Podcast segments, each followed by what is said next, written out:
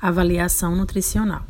A avaliação nutricional possui o objetivo de identificar o estado nutricional, além de identificar possíveis riscos nutricionais. O estado nutricional é o resultado do balanço entre a ingestão e a perda de nutrientes. Desta forma, ao avaliar o estado nutricional, é possível intervir adequadamente para promover a manutenção ou a recuperação da saúde. O estado nutricional reflete o grau de atendimento às nossas necessidades fisiológicas e de nutrientes e determina a nossa composição nutricional. A identificação dos distúrbios e riscos nutricionais ajuda a definir quais medidas devemos adotar como intervenções nutricionais.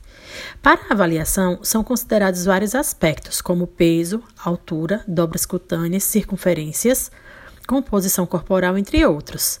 Ela nos permite saber como o corpo é formado, porque a coisa mais importante não é o quanto pesamos, mas como o peso é distribuído entre a massa magra e a massa gorda.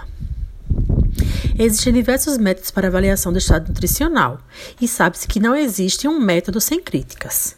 Amanhã, na ADVS, estaremos utilizando a bioimpedância para avaliar o estado nutricional dos servidores que assim desejarem. Para tal, são importantes algumas orientações.